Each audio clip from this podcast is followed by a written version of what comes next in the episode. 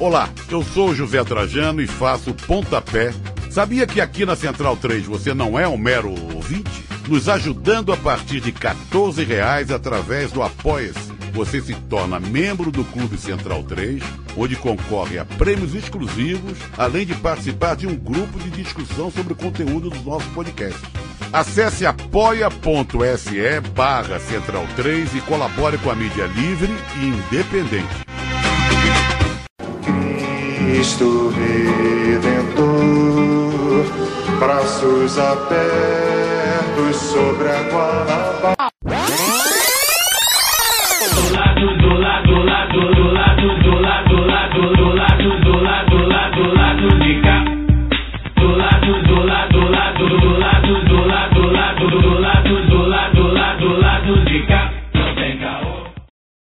Olá, ouvintes da Central 3. Hoje é quinta-feira, dia 21 de maio de 2020, e está no ar o Lado B do Rio, número 149.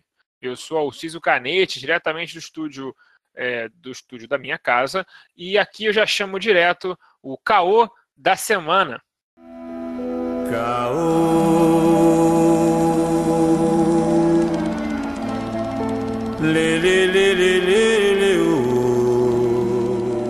Nessa semana, o Rio de Janeiro do governador genocida Wilson Witzel, o Auschwitzel, chorou o assassinato de dois Joãos, jovens, negros e favelados. João Pedro, de 14, foi morto na terça-feira dentro da, de casa, na favela do Salgueiro, em São Gonçalo, durante operações da Polícia Civil e Federal. Já na quarta, João Victor, de 18, morreu após ser baleado em uma rua na Cidade de Deus, também durante uma operação da PM da Civil, enquanto ele ia comprar pipas. O acontecimento ocorreu durante é, a entrega de cestas básicas para moradores de dentro da Cidade de Deus. O Ítalo também foi morto em Acari e também desapareceram com ele, que nem fizeram com João Pedro. A família só conseguiu encontrar o corpo dele no dia seguinte. Então, por isso, o nosso painelista Fagner Torres vai fazer um pequeno editorial sobre isso. Olá, bom dia, boa tarde, boa noite, todo mundo que está ouvindo o programa. É... é um saco ter que começar o programa falando mais uma vez disso. Eu já, no ano passado, por ocasião do assassinato do Evaldo, né, um músico que morreu com 80 tiros na Vila Militar, eu já tinha iniciado esse programa nesse, né, nessa edição específica, citando o nome de pessoas, e, jovens e adultos, foram assassinados pelo Estado brasileiro, seja pela polícia, seja pelo Exército, né, é, em condições absolutamente aterradoras. Né? É, essa semana, infelizmente, a gente teve esses três casos: o caso do Ítalo de Acari, o caso do João Pedro Matos, que foi assassinado no Salgueiro, e ontem, nós estamos gravando o programa na quinta, né? Ontem, o João Vitor Gomes da Rocha, de 18 anos, na Cidade de Deus. É, o que eu tenho a dizer, assim, para não ser repetitivo, embora eu diga que é quase impossível não ser repetitivo, né? É que cada dia mais fica comprovado, fica escancarado o quanto o Brasil é um território inimigo para qualquer pessoa que não siga o padrão uh, eugenista né, da, da, nossa sociedade. Né? Qualquer pessoa que seja negra, a nossa convidada Dani, que está aqui prestes a falar não me conhece pessoalmente, mas eu sou, eu falo da zona norte do Rio de Janeiro, sou um homem negro de 37 anos. Então, é, supostamente, pelas estatísticas, eu já ultrapassei a, a barreira né, de ser morto em situação de violência policial, né, porque dizem que até os 35 anos é a maior probabilidade, mas quem vive nas circunstâncias, quem vive no Rio de Janeiro, quem vive no subúrbio do Rio de Janeiro, nos bairros da Zona Norte, né, quem vive nas favelas do Rio de Janeiro, sabe que a coisa não funciona muito bem assim. Então, eu, eu começo mais uma vez, já não basta estar estarrecido com tudo que tem acontecido no Brasil de uma maneira geral, né? não basta ter que conviver com o fantasma da morte o tempo inteiro por mim, pelos meus amigos e pelos meus familiares, por conta da pandemia que nós estamos passando. né, nós também temos que lidar com a política absolutamente eugenista, assassina e covarde do Estado brasileiro, na figura aqui do Rio de Janeiro, representado pelo governador do Estado, Wilson Witzel, a quem nós não nunca vamos nos arrepender de, de chamá-lo da forma como ele merece ser, né, que é o Auschwitz, o genocida que, embora não atire, não segure o fuzil, tem as mãos sujas de sangue e dispara o gatilho tanto quanto o policial que mata e morre nas favelas. Então, eu não quero me alongar mais do que isso. Ontem foi um dia muito difícil é, ter que trabalhar, ter que tentar levar a vida minimamente normal com as cenas que nós estamos assistindo. Foi realmente muito difícil. É, eu não tenho poder para muita coisa, a não ser a minha voz aqui nesse programa e a minha capacidade intelectual de produzir os textos, as coisas que eu faço nos locais onde onde tenho espaço para poder falar e para poder escrever, não me resta outra coisa do que desejar que o grito do pai do João Pedro, a imagem do grito do pai do João Pedro no caixão daquele jovem de 14 anos, atormente a vida de Wilson Witzel pelo resto de seus dias. O mínimo que eu espero é que o Wilson Witzel esse sujeito que comanda a Polícia Militar do Estado do Rio de Janeiro e que, repito, que tem a mão suja de sangue, tanto quanto qualquer policial que sobe morro empunhando fuzil e que entra na favela empunhando fuzil. Eu espero que ele nunca mais durma soterrado pela imagem do pai do João Pedro gritando diante do caixão do filho de 14 anos. É claro que imagens como essa, a gente vive num Brasil a gente vive no país onde exterminar corpo negro e pobre é política de, de Estado, então não dá para se enganar que as cenas que nós, que nós vivenciamos essa semana serão as últimas. Infelizmente, não. Né? Mas o que eu espero é que os responsáveis por essa política, e aí seja eles da política, seja eles da mídia, porque também é um outro, um, um outro ator dessa política genocida, né? O, o, jornalista que faz sensacionalismo com questões policiais e questões de segurança pública, sem refletir os motivos pelo qual, pelos quais o Rio de Janeiro está na situação que está, também tem a mão suja, tão suja de sangue quanto o policial. Então, o que eu espero é que, na impossibilidade da gente encerrar com essa rotina de enterrar corpos aqui no Rio de Janeiro, corpos violentados pelo próprio Estado, o que eu espero minimamente é que essas pessoas nunca mais tenham seu sono tranquilo e sejam perturbadas pelas vidas que tiraram e pelas famílias que destruíram. Segue o barco. Bom, temos aqui hoje no programa a mulher mais jovem a ser deputada estadual do Rio de Janeiro, negra, favelada, socialista e feminista do São Carlos para a Alerj, da Alerj para o mundo e do mundo para o lado B do Rio. Bem-vinda, Dani Monteiro, e já peço para você abrir falando o que você quiser sobre o tema do editorial. Olá a todos, ouvintes do lado B. Olá, Caio. Olá, Fagner, muito obrigado pelo convite. Como vocês me apresentaram, sou Dani Monteiro, deputada estadual, formanda aí no Corre para me Formar em Ciências Sociais, jovem militante e cria do Morro do São Carlos. Então, é um pouco desses múltiplos lugares que parte uma urgência da necessidade de construção de políticas públicas. Eu acho que sou militante desde que eu nasci, porque nascer jovem numa favela do Rio de Janeiro é lutar pela sobrevivência antes de mais nada. E eu acho que, para além desse, desse lugar né, que eu tô, é a necessidade de onde eu cheguei, né?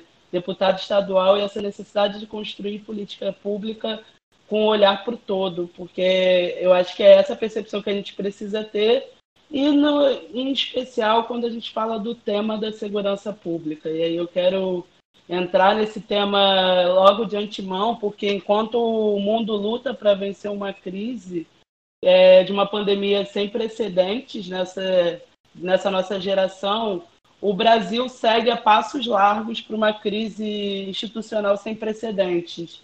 E parte do que acontece aqui no Rio de Janeiro é, é reflexo dessa crise. Então, é uma crise de um Estado que foi forjado na perspectiva do, do escravismo como forma de trabalho.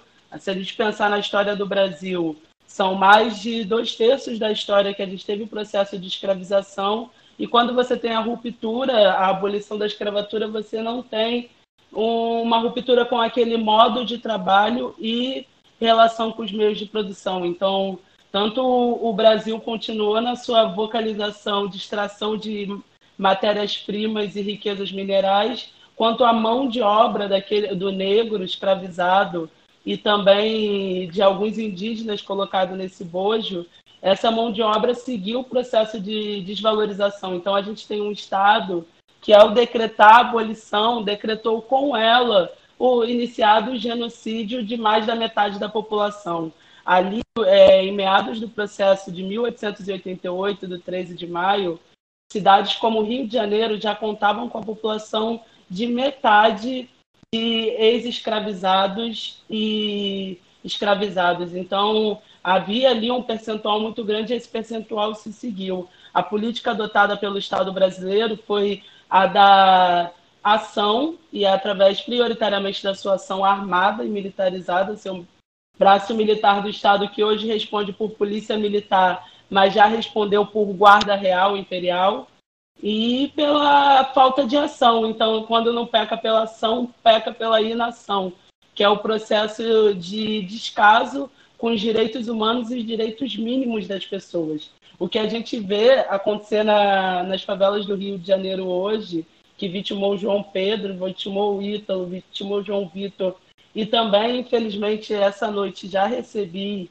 relatos de mais uma vítima em uma operação policial da Providência, que os moradores ainda estão ali batalhando para a identificação, mas mais uma vítima dessa guerra às drogas.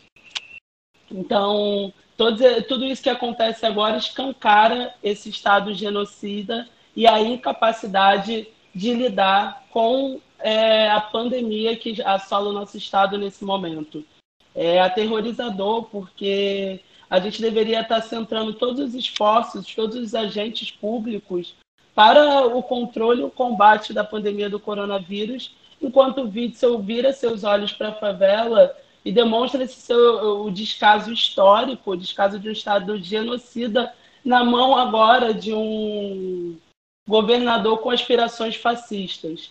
Porque não nos enganemos, embora Witzel inicialmente pareça ter uma posição mais razoável frente à pandemia, diferente do Bolsonaro que desdenha abertamente, diz que é só uma gripezinha, e daí para as 5 mil mortes. Witzel ele opera uma política que parece ir em consonância com as determinações da Organização Mundial de Saúde. No entanto, a gente vê que isso não é bem verdade, né? Seja pela, pelas vidas que seguem sendo ceifadas na favela, uma política cara, é preciso ser dito, essa política de segurança pública é cara. São mais de 12 bilhões que foram previstos para esse orçamento de 2020, num estado em crise. Então, é uma política cara é maior, o orçamento da segurança pública é maior do que o orçamento da educação, da saúde e da cultura. Então, é um orçamento oneroso. E se não se mostra por esse braço armado, Witzel também mostra a sua incapacidade de lidar com essa crise e com os mais vulneráveis do nosso Estado na lambança que está sendo feita hoje no processo da abertura dos hospitais de campanhas, compras de insumos e equipamentos da pasta da saúde.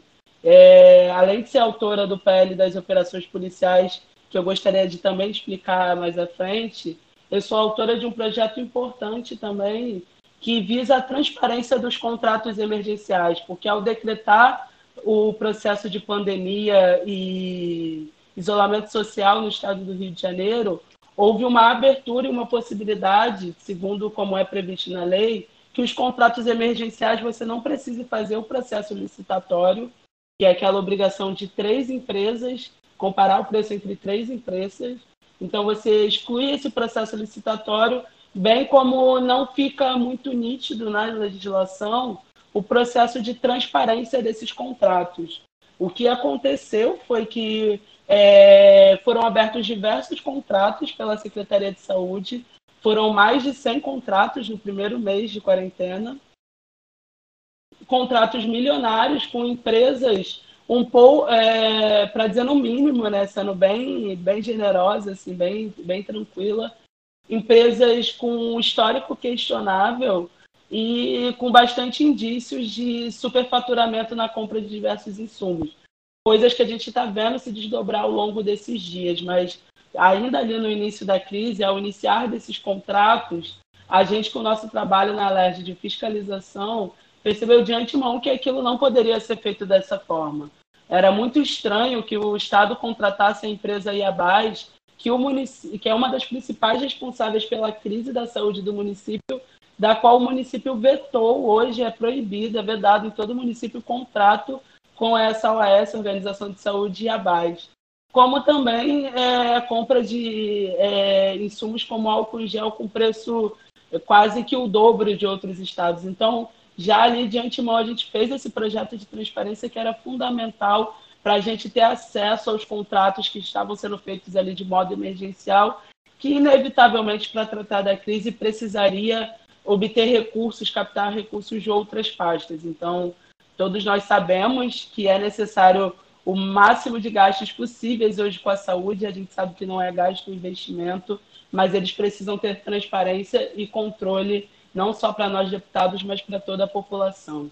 Então, dito isso, quero fechar essa primeira parte fazendo esse entendimento de que é, para a gente o cenário é muito devastador, seja a nível nacional, com Bolsonaro um genocida irresponsável abertamente declarado, seja com Witzel, que é esse que opera uma, um processo executivo sombrio de controle da máquina estatal sombria, só propõe que economia vem de retirar salário dos servidores públicos, mas para além disso não, não abre efetivamente é, a transparência necessária para a gestão do Estado e também opera o genocídio nas favelas. Então, entre é, governo nacional e estadual, o cenário não é bom e se a gente entrar também um pouco no debate do município do Rio, é, a gente entra no debate daquele que disse que ia cuidar das pessoas, mas apenas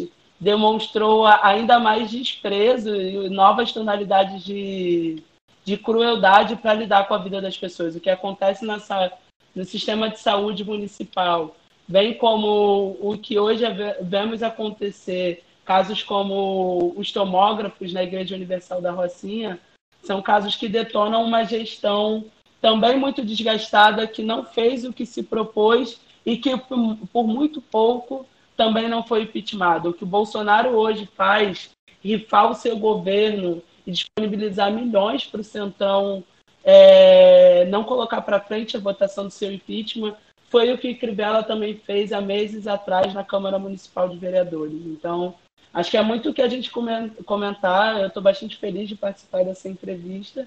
Queria dar só esse primeiro pontapé, porque o cenário é de muito caos, de muita confluência de crises e muita necessidade de auto-organização da classe trabalhadora para a gente enfrentar esse período. Então vamos lá. Bom, Obrigada continuamos inovando na nossa forma de apresentar o lado B do Rio e vamos já trazendo os panelistas que ainda não falaram, já com a sua pergunta. Olá, Daniel Soares. Bom dia, boa tarde, boa noite, bom momento a, a todas e todos.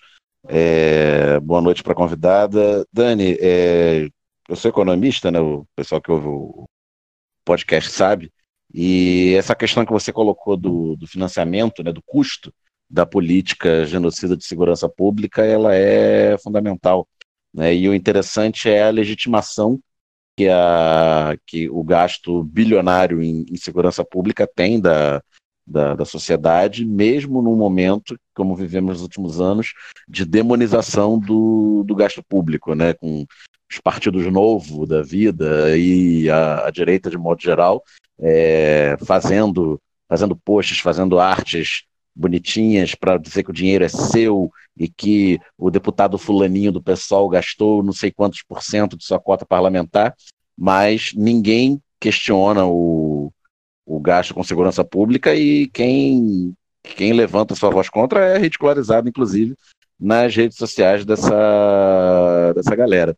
É, como você mesma falou, eu, eu, comentei isso na live do, do lado B ontem com a, com a Holanda e a Tainá, é, como você mesma falou, a, o gasto de segurança pública, é, há alguns anos, ele já é maior do que, a, do que o gasto em educação e saúde no, no orçamento estadual e vem crescendo. É, existe algum tipo de, de, de resistência, ou de não de resistência, mas de questionamento quanto a isso nas comissões de, de orçamento da, da Alerj e, como eu falei, a legitimação social desse gasto torna difícil esse, esse questionamento, mas tem algum tipo de pressão também pela transparência desse gasto, porque é, uh, a melhor forma da gente controlar o dinheiro público é conferindo transparência a ele. Então, né, vou... muito obrigada, acho que você trouxe vários elementos também muito importantes aqui para a gente discutir eu acho que ali na LERJ, numa, num cenário onde a bancada militarizada, e aí nessa bancada militar eu estou colocando especificamente policiais ou oficiais de, algum, de algumas das forças né, armadas do nosso país, ela já compreende quase que um terço ali da LERJ, fora outros simpatizantes que você vai ter. E a nossa eleição de 2018, com a eleição de Bolsonaro e a eleição do Witzel colocou para a gente o quanto que a temática da segurança pública ela estava ali em grande importância para o brasileiro. Hoje saúde passa por conta do coronavírus, mas até então segurança pública era o tema que preocupava mais os brasileiros, num cenário onde é, a militarização sempre foi a resposta. Então, é óbvio que a gente precisa aprimorar o, os mecanismos de controle desses gastos, mas por si só eles são explicados no que eles efetivamente são destinados a ser feito. A política militarizada, essa política bélica, ela é, ela é muito onerosa, ela é muito custosa. Eu lembro que ainda nos meus momentos de movimento estudantil na UERJ, é, naqueles momentos onde a universidade estava fechada, em crise, é, que a gente ia semanalmente para a porta da LERJ pleitear é, o financiamento e pagamento dos salários e bolsas. Eu ali como estudante, eu ia e semanalmente a gente era recebido ali pela tropa de choque com bombas de gás. A gente, na curiosidade ali do movimento na época, porque acabava o ato, a gente enchia bolsas e bolsas com bomba, e na época tinha ato de outras categorias também, não era só a universidade pública, mas diversos outros setores que estavam com salários atrasados, inclusive alguns setores de segurança. Então, a gente chegava no final do, do ato, tinha muita bomba, sacolas, e a gente pegou e foi olhar no orçamento do Estado quanto custava cada bomba daquela de gás lacrimogêneo. O valor da bomba era 380 reais. A nossa bolsa, na época que a gente estava indo para a porta da LERJ e reclamar que estava atrasada, era de 400 reais. Então você olhava ali no final, a gente começou a olhar cada bomba uma bolsa e eram centenas de bombas, a gente falava assim, por quê? Qual é o sentido deles gastarem quase tanto dinheiro público para reprimir a gente é, do que seria o gasto com o que a gente está pleiteando aqui. Então, o cenário é que, de fato, esse custo ele, ele é muito bem, muito bem localizado, por assim dizer. Por óbvio, não, de maneira nenhuma eu estou me responsabilizando em dizer que esse valor é totalmente é, muito bem investido, muito bem gasto, mas que o problema efetivamente está na lógica da segurança pública, é onde eu queria adentrar para a gente refletir um pouco mais, porque ao passo que aumentou o orçamento da segurança pública, dentro dele, as subfatias desse orçamento, se diminuiu o orçamento de capacitação dos profissionais e orçamento destinado à prevenção e inteligência. Então, o orçamento, a, o orçamento estadual de 2016, por exemplo, a inteligência chegou a zero, zero reais, zero, zero. Nada do, dos bilhões de saúde de segurança pública, zero reais colocado para a inteligência. Você vê que alguns setores da Polícia Civil, como por exemplo os setores forense, de perícia, eles são completamente vilipendiados. Faltam profissionais, faltam materiais, faltam insumos. Então, a lógica é que cresce esse orçamento, mas diminui o orçamento que era mais efetivo. Porque se você tem mais profissionais forense, você vai precisar de menos profissionais praça. Se você tem mais atuação da Polícia Civil, que é a polícia responsável por investigar crimes depois que o crime acontece, você precisa de menos policiais militares, que são os policiais de polícia, como como bem diz a sua fundação lá, ainda enquanto guarda real, que são a polícia de prevenção e policiamento extensivo. Então, dentro da lógica da segurança pública, ela ficaria para prevenir os crimes antes dele acontecer. Então, se você tem uma inversão dessas proporções, você vai precisar chegar numa lógica onde você não vai ter mais a guerra às drogas como justificativa para controlar e precarizar a vida daqueles que moram na favela. Porque hoje a ilicitude das drogas e o tráfico das armas, ele corresponde para esses lugares, o varejo da droga caminha para esse lugar e o Estado é, investe milhões em armas, mas não, é, quase que não investe em pesquisas nessas substâncias, não trata como saúde pública. Tudo isso é muito bem é muito bem construído, muito bem arquitetado, para que a gente tenha uma lógica de controle dessas populações, para defender o interesse e o patrimônio privado. Por isso a guerra às drogas é tão necessária, porque você precisa ter um motivo para entrar e sair da favela e violar aquelas vidas sem nenhum, sem nenhum demérito. Então, já há um resquício histórico de desumanização, porque é isso que o processo de escravização e colonização que o nosso país viveu significa uma inferiorização e hierarquia das raças que perdurou no Império e na República. Eu, como cientista social, estudo os primeiros cientistas do, é, do Brasil, seja da área de ciências biológicas, sociais ou até mesmo das artes. É, toda essa produção, essa intelectualidade estava voltada para uma produção eugenista no início do século XX, e, e onde se hierarquizava as raças e, e, assim se perpetuou a construção de políticas públicas e do próprio Estado brasileiro, a partir dessa inferiorização. Então a gente chega num quadro hoje onde não tem, não tem nenhuma dificuldade de a gente colocar, como o Bolsonaro coloca, é, a população praticamente ali é, colocando encostando contra a parede, né? Que você não tem opção, é quase uma chantagem. Ou você morre pela fome, ou você vai morrer pela doença. Então, ou você sai para trabalhar e pode morrer pelo coronavírus, ou você vai ficar em casa com fome. E não, e não causa, não, não causava até aqui, na maioria das classes sociais do Brasil, qualquer nível de empatia. Uma criança vendendo bala no sinal não causa empatia. As pessoas não se comovem na maioria, as pessoas não abaixam o vidro do carro com medo de serem assaltadas. É, é, é um cenário onde uma pessoa negra em situação de rua não comove também, que se ela estiver passando frio, tremendo, não importa. Então, a maioria das pessoas passa dia a dia por essas pessoas em situação de rua, em situação de prostituição, é, auxiliares de serviços gerais, domésticas, diaristas, trocadores de ônibus, motoristas, passam despercebidas como se elas não existissem. Então, essas pessoas estão numa categoria é, de subhumanidade e, por isso, com muita tranquilidade, a guerra às drogas é operada e vitima esses jovens. A gente tem dados de, de homicídios no Brasil semelhantes a países em guerra civil. O status da ONU para a guerra civil são 17 mil, 17 mil mortes ao ano. o Brasil vitima cerca de 60 mil jovens por violência policial por ano. São dados do próprio Anuário de Segurança Pública. No...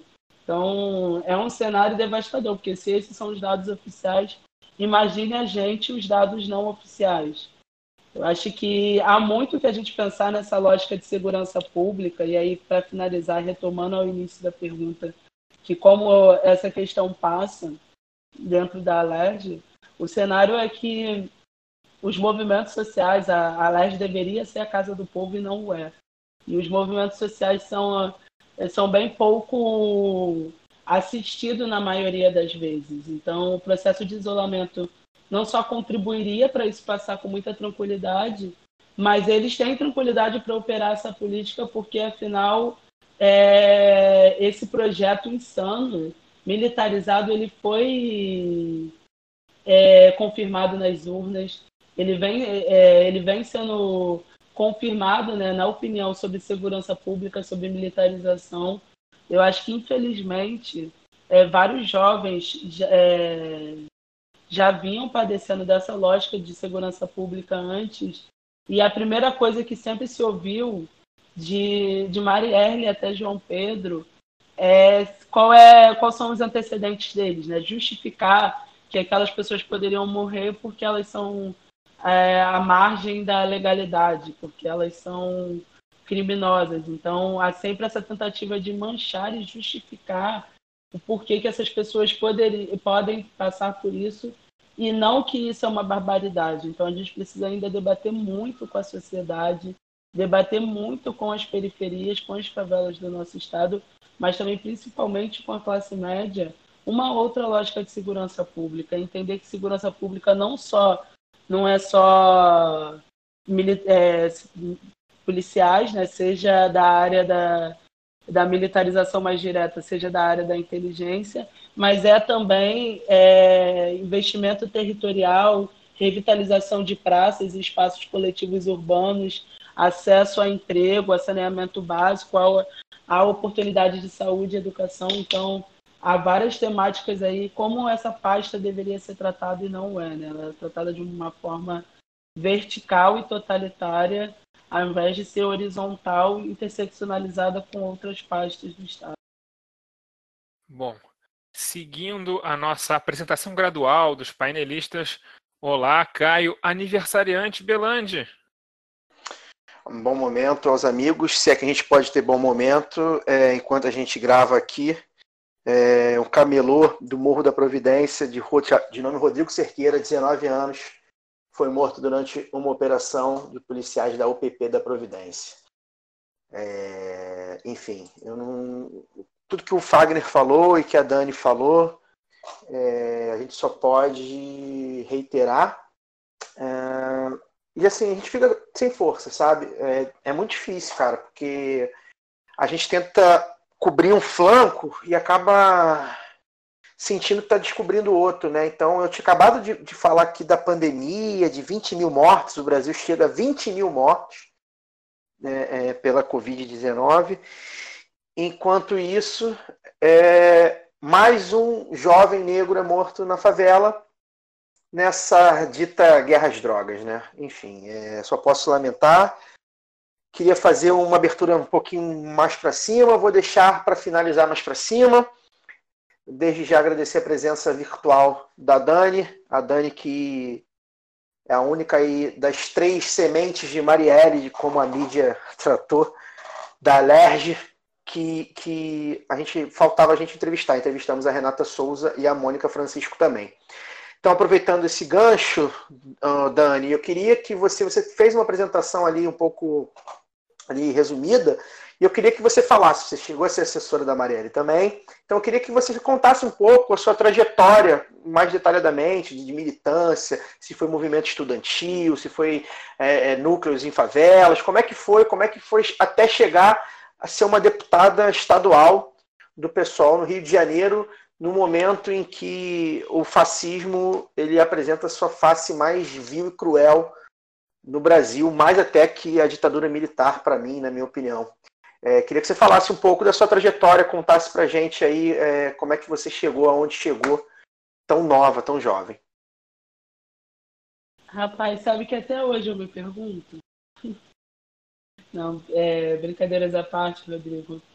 É, são várias coisas, né? Eu acho que você citou muita, um ponto muito importante que foi trabalhar ali na assessoria da Marielle. Eu fiz essa brincadeira aqui no início, mas é porque as coisas foram se sucedendo de uma forma muito dinâmica. E se me perguntasse, né, se pudesse entrevistar a Dani de três anos atrás e, e falar, você se imagina é, astronauta ou se imagina deputado estadual no meio de uma pandemia com um governo, um presidente genocida e um prefeito bispo? Eu ia falar assim. Com um governo que tem um astronauta.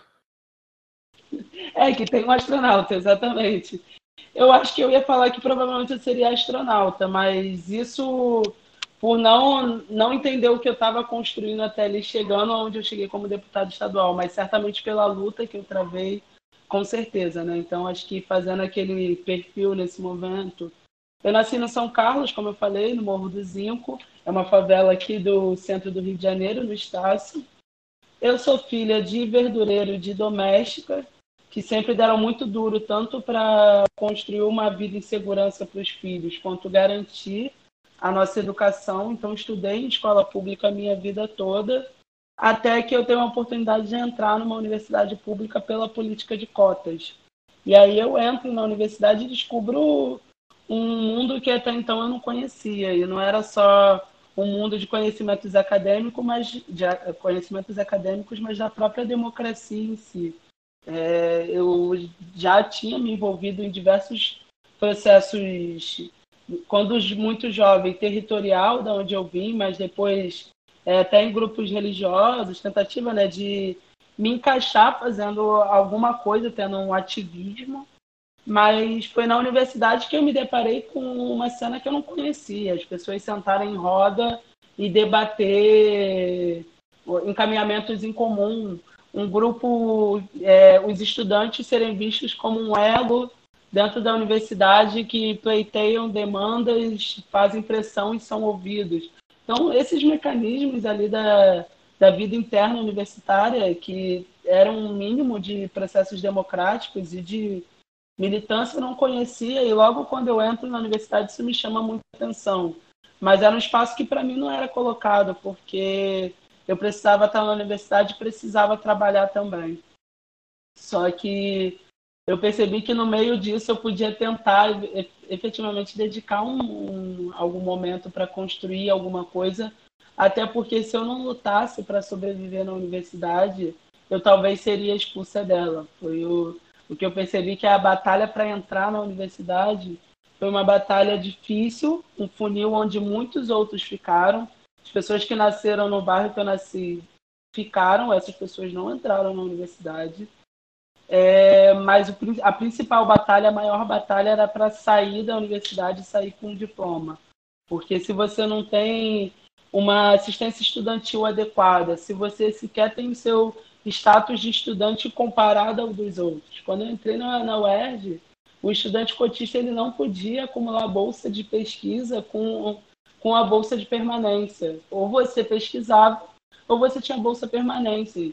No cenário onde a bolsa era 300 reais. Então, é, era, era um local que não pertencia a uma pessoa que veio do lugar que eu vim. Mas essa necessidade de permanecer ali, a necessidade de se formar, de conseguir retomar aquela oportunidade para as pessoas que não conseguiram entrar ali, foi o que me motivou a construir o movimento estudantil na UERJ. E a luta pela UERJ é a luta pelo próprio estado do Rio de Janeiro em si. A gente tinha um jargão lá que a gente costumava dizer que a UERJ é o local onde os movimentos sociais do estado do Rio de Janeiro fazem a curva.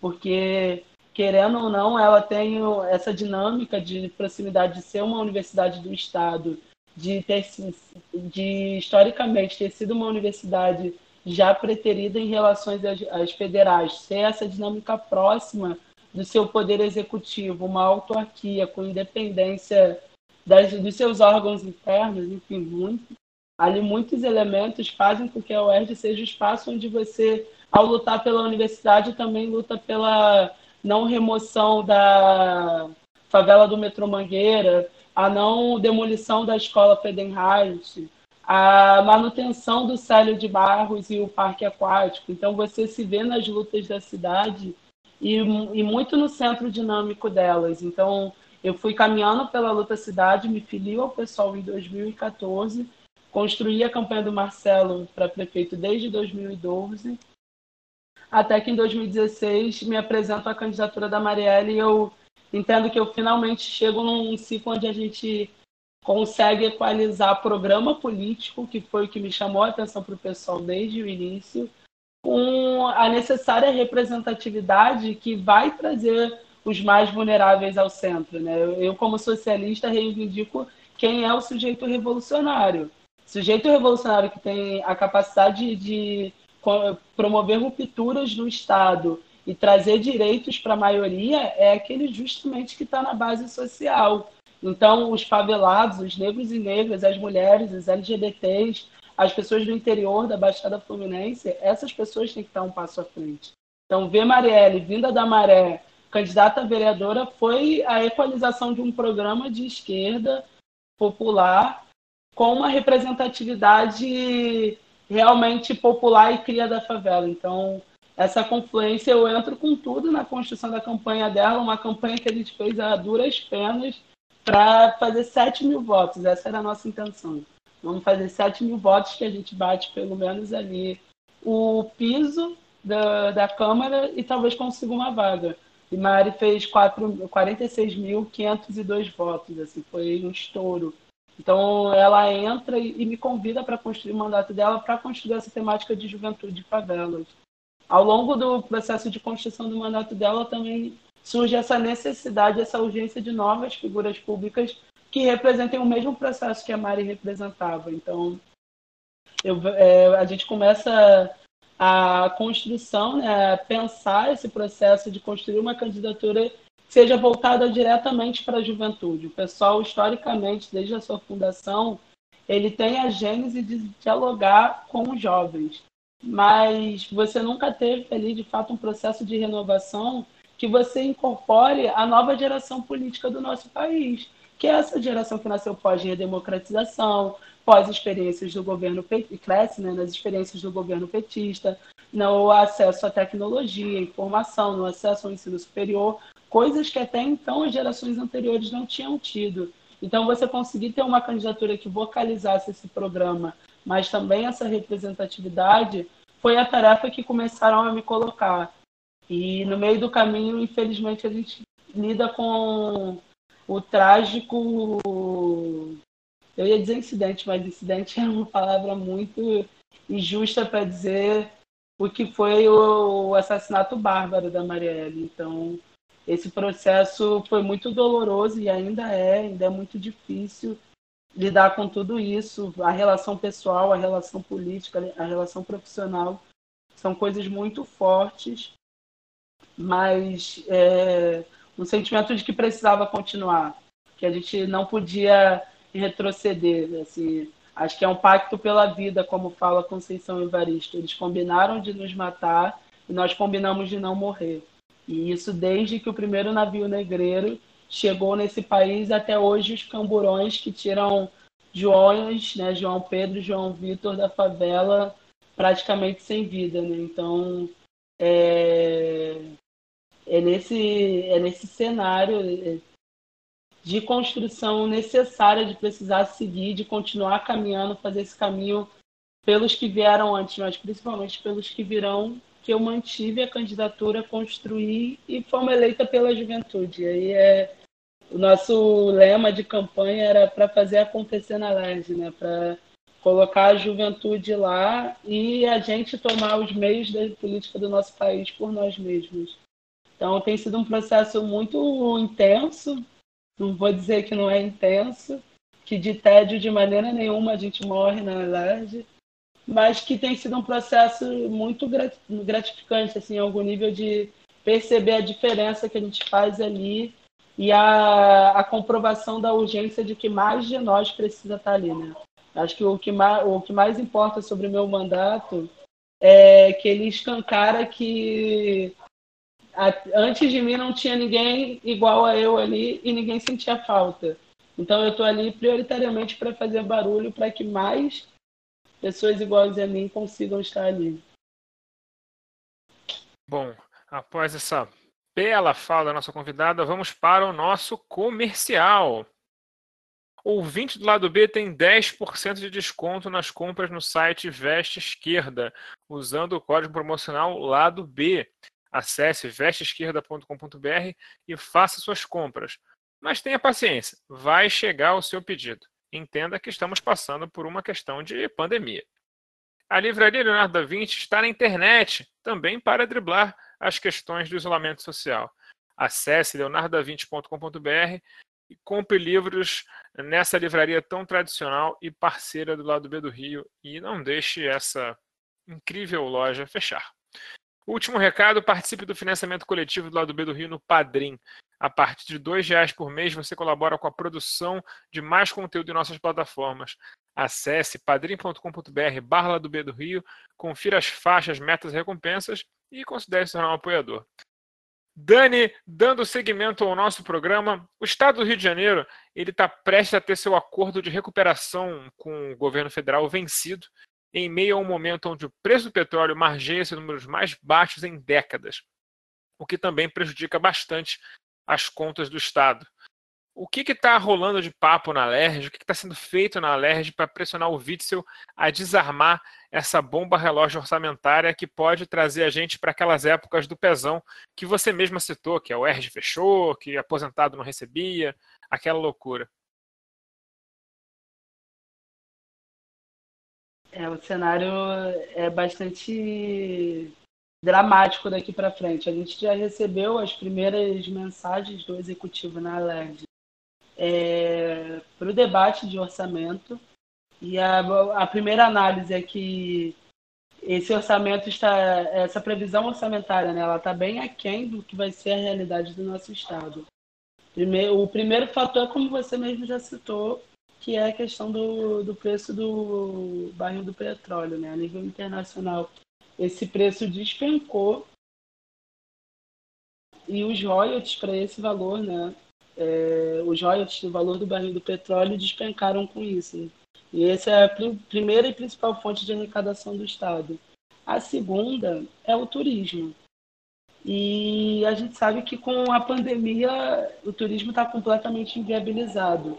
Então a arrecadação do Estado ela está completamente comprometida num Estado que já vinha num processo de né, desmantelamento por si só, porque a gente decretou algo inédito, que não existia. Estado de calamidade pública para calamidade econômica não existe.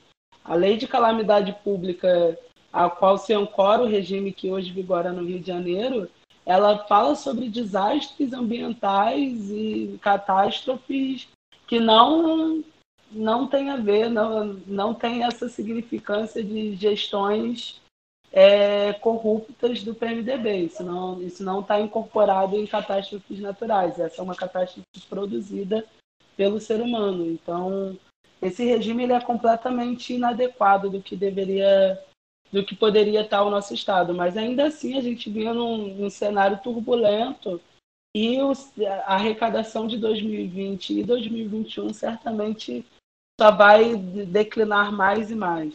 A gente acredita, os primeiros, né, os primeiros estudos dão conta de que se não tiver uma ajuda da União de, no entorno de 15 a 20 bilhões até o final do ano para o estado do Rio de Janeiro, a gente provavelmente terá bastantes problemas sociais pela frente, sociais e políticos, muito provavelmente. Então é um cenário onde você precisa mais do que nunca reinventar a economia. O estado do Rio de Janeiro ele é bastante tradicional no seu, no seu modelo econômico e até hoje a distribuição do estado é muito baseada nisso. Foi um estado que não se reinventou com os processos que foram acontecendo no, no nosso país. E é um, hoje depender apenas do petróleo e do turismo para garantir a receita do estado num estado que vai sendo que foi muito rifado ao longo dos últimos anos é a fórmula para o fracasso, né? Então eu acho que eu, eu venho muito debatendo isso com os meus pares lá na LERJ, cada vez mais o quanto que a gente vai precisar fazer um debate de reestatização, ao meu ver, porque o processo da pandemia não só torna, diminui a arrecadação do Estado, como coloca em xeque alguns serviços concessionados pelo Estado. Há duas semanas a gente recebeu uma mensagem na LERJ para dar um aporte é, financeiro para as empresas de transporte, sob a alegação de que eles estariam quebrando. Com pouca transparência a proposta, não, não dava para entender, e a gente colocou critérios mínimos como só sai auxílio financeiro se for para pagar salário, não faz sentido e não deveria sair. Mas aquilo acendeu uma luz vermelha na nossa cabeça sobre o quanto que esses serviços concessionados vão estar em xeque, né? E aí eu acho que retomar a defesa do Estado de que isso antes de serem serviços lucrativos são direitos da população e seguem lucrativos porque se pagam, o transporte se paga em qualquer modalidade, a barca se paga, o trem se paga, o metrô se paga, os ônibus se pagam. O que não, o que não se paga sozinho é a fome e lucro crescente desses grandes empresários do, da, dessas serviços concessionados, mas inevitavelmente esses serviços eles vão ter um processo de queda e muitos deles podem retomar para o Estado. E aí eu acho que eles têm que ter a grandeza de conseguir fazer esse debate nos marcos necessários. Entender que não só não, não deve privatizar a SEDAI, como precisa reestatizar alguns serviços.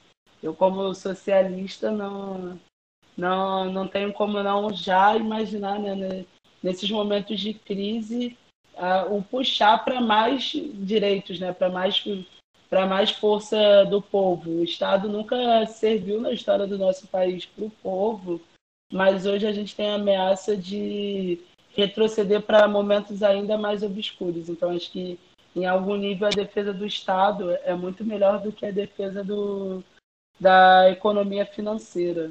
Então, é, acho que é, é, um pouco do debate que a gente ainda precisa fazer sobre orçamento, porque o cenário para o nosso Estado é devastador e reinventar a economia, ao meu ver, passa por retomar processos de economia em rede, né? economia, processos como da própria economia solidária, de você ter ali relação entre produtores locais e troca entre esses produtos dentro do próprio território, é, é o que a gente começa a pensar como o, o estado do Rio de Janeiro pode sobreviver para essa crise, porque hoje essa pergunta literalmente de um milhão de dólares. Né? Acho que ela ater, ater, aterroriza o governador. De repente ele brinca de proto-fascista para tentar esquecer um cenário que vai ser devastador em qualquer circunstância. Porque qualquer pessoa que olha para o Rio de Janeiro e para o que vai vir, é, a pergunta é como iremos sobreviver a esse momento, a essa pandemia, a essa crise é, da máquina pública no estado do Rio de Janeiro. Só um comentário rápido em cima do que a Dani falou, né, na questão do, dos serviços é, concedidos, né, no caso privatizados.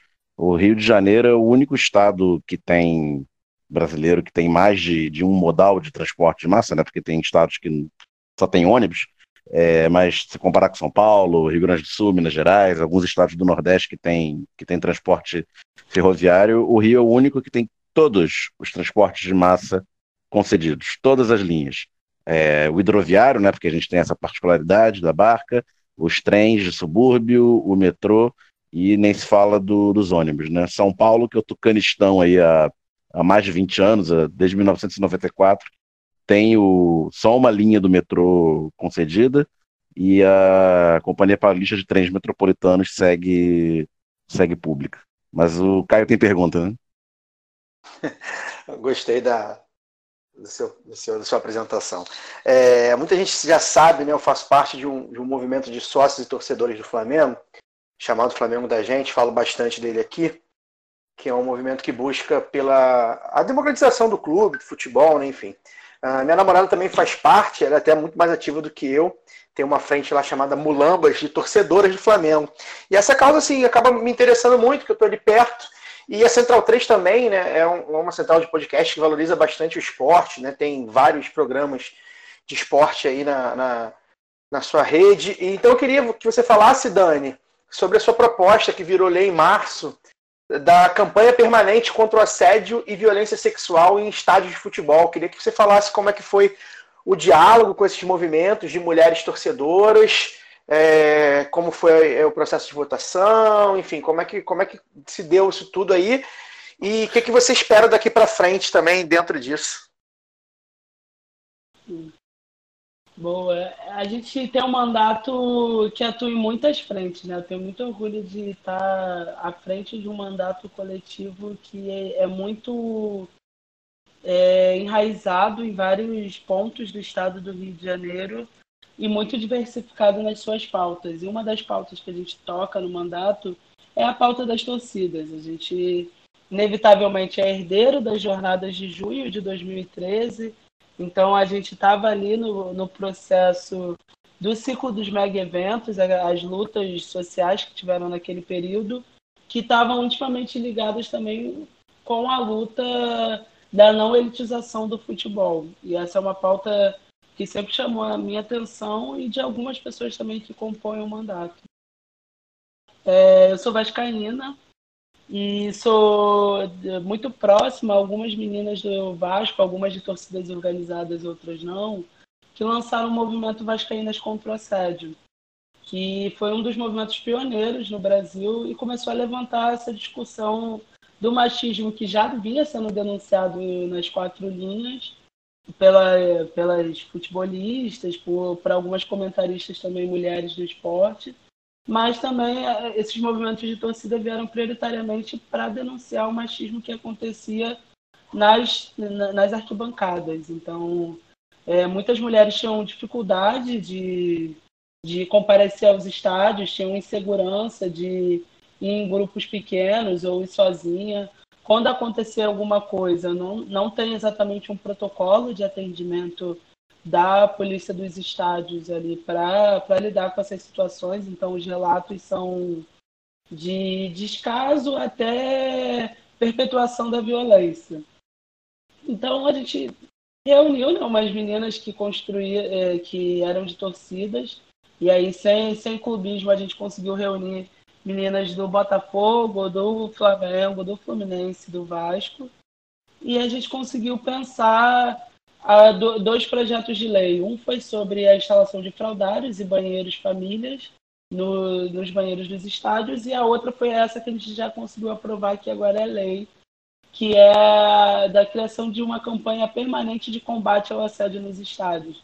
Ela traz algum, algumas questões fundamentais de, de mecanismos né, para para tratamento dessas denúncias, como o caso do uso das, do circuito interno de segurança, mas o que ela traz prioritariamente é o processo de uma construção de campanha pedagógica, que isso para a gente era o fundamental, porque não só dá aporte para aquela para aquela mulher que possivelmente foi vítima de violência, mas também entender a potência que tem o futebol tão inerente a cultura e a identidade do brasileiro. É, é, é, a nossa paixão de muitos anos e se investiu muito por isso. Então, não seria nem a primeira vez que a gente vê aquele espaço como um espaço pedagógico de formação em massa, de convívio ali em massa. Então, utilizar os painéis, os telões, painéis dos estádios para passar campanhas de combate à violência contra a mulher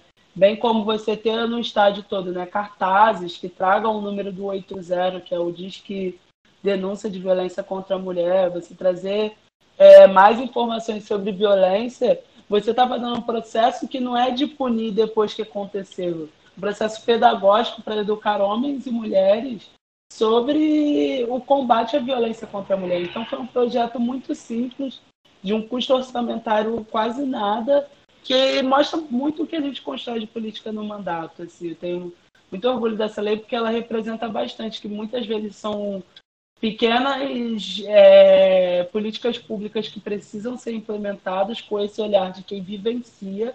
Essas pessoas nunca foram ouvidas, torcedores nunca foram ouvidos ao longo dos mega eventos e nem agora.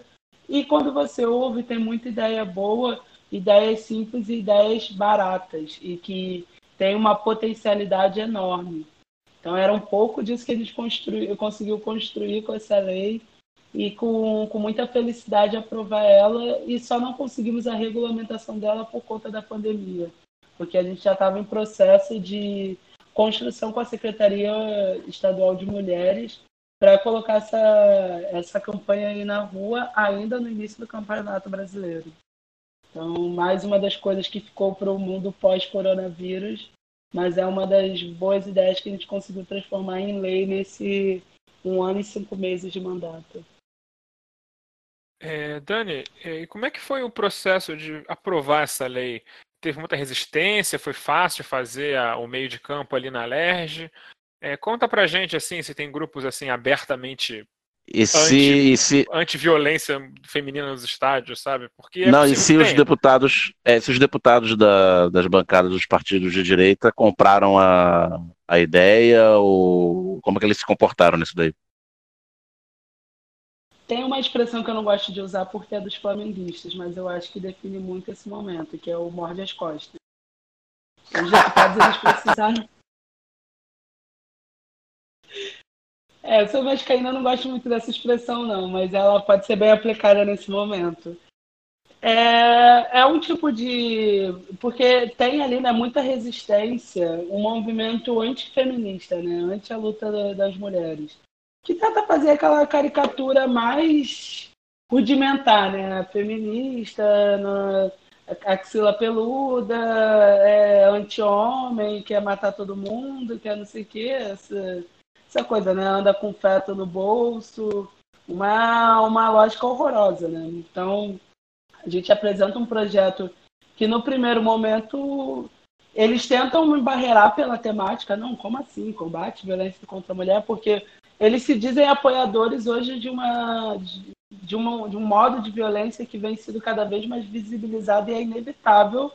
Você, você não pode dizer que não existe mais, né? Mas eles não, não, não querem aprovar políticas públicas voltadas para isso porque eles entendem que é perca de privilégio. Eles estão certos. Geralmente é perca de privilégio mesmo. É isso que significa você desmontar uma sociedade que foi pautada na lógica de famílias onde a mulher é o laço submisso de uma, de uma relação ali microsocial para justificar toda a estrutura, né? Porque quando a gente fala do que o machismo ele é instrumentalizado pelo capitalismo, é porque a gente tem o reconhecimento de que essa ideia de controle da sexualidade do útero feminino faz com que a gente tenha o direito máximo à propriedade privada, porque o que seria do direito à propriedade privada se quando você morresse acabasse tudo você não pudesse passar para a herança, né? O que seria do nosso Brasil tão desigual, onde seis brasileiros têm a mesma riqueza que 100 milhões de brasileiros, se não fosse o controle da, da mulher. Então, o, o machismo ele é muito bem utilizado nessa relação familiar para manter a hierarquia do Estado. E aí os caras lá, a maioria dos deputados não tem nenhum debate sobre isso. E olha para essas proposições com olhos muito revirados. É, houve alguns cortes, como a palavra gênero, é, desde o início dessa, dessa legislatura. A palavra gênero é retirada absolutamente de qualquer proposição, na maioria, na maioria das vezes pelo parecer da própria Comissão de Constituição e Justiça. Então, é, é meio escandaloso pensar que a Comissão de Constituição e Justiça não reconhece a palavra gênero quando já existe em tanta legislação brasileira quanto na academia um lastro muito grande, né? Mas enfim. Só que não, não conseguiram mudar o cerne da ideia. E aí por isso que eu usei a expressão morde as costas, porque a vontade era de verdade, não conseguia aprovar. Mas como como não aprovar, né? É óbvio que teve muita batalha, não só minha, mas da minha assessoria, para a gente articular ali, mas no final das contas foi inevitável, foi não tinha como não ser assim. Da mesma forma que não tinha como a Libertadores e o Brasileiro não ser do Flamengo em 2019, não tinha como não aprovar uma lei tão, tão simples, tão potente, que desde o início, desde o seu protocolar, é, foi muito bem recebido em vários, em vários setores, inclusive dentro das próprias secretarias do executivo, e uma política simples, né? Então, literalmente, eles tiveram que se reduzir e perceber que aquele estereótipo que é, acha que eles querem aprovar leis como vai descer o manual da doutrinação feminista para ser dada nas escolas, eles estão muito enganados sobre o que significa o feminismo e a aplicação do olhar feminista para a construção de políticas públicas.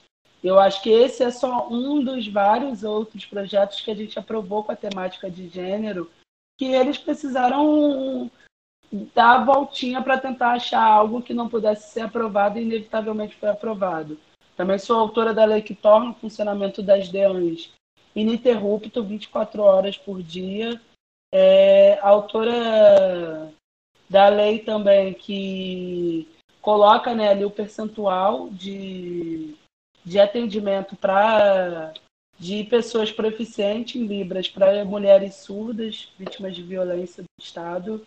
Então tem, tem outras, né? Tem várias construções que a gente veio fazendo até aqui e aprovamos algumas leis e construímos outras políticas públicas também de combate à violência contra a mulher e sobre direitos sexuais e reprodutivos. Então, acho que a gente está com muita criatividade conseguindo avançar em, em anos de descaso de política pública para esses setores.